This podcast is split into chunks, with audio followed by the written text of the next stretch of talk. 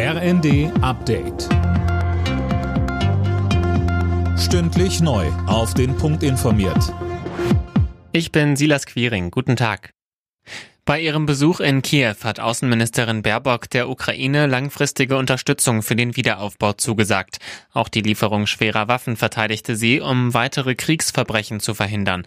Auch Thüringens Ministerpräsident Ramelow hält Waffenlieferungen für richtig. Er verwies im ersten auf deutsche Rüstungsdeals mit Russland. Ich habe heftige Reaktionen auch in meiner Partei und ich erlebe viele Menschen, die aus den gleichen Gründen, die Sie angeführt haben, sagen, da macht sich der Thüringer Ministerpräsident zu leicht.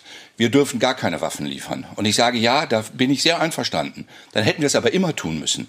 Es geht nicht, dass wir dann mit der Ethik anfangen, wenn ein Überfallener sich verteidigen will. Das wird schwierig.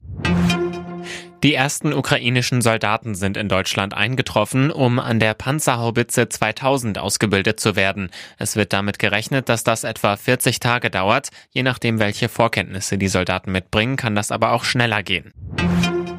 Aus dem Bundesrat kommt Kritik an dem geplanten Entlastungspaket von Finanzminister Lindner. Hessens Ministerpräsident Bouffier ist der Ansicht, dass die angedachten Hilfen viele Menschen gar nicht erreichen.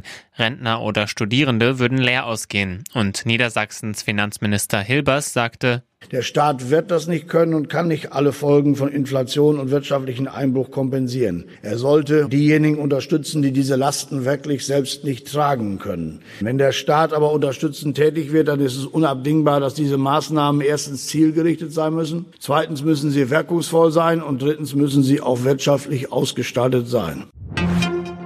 Der Kult-MP3-Player von Apple geht in Rente. Der US-Konzern teilte mit, dass die Produktion des iPods eingestellt wird.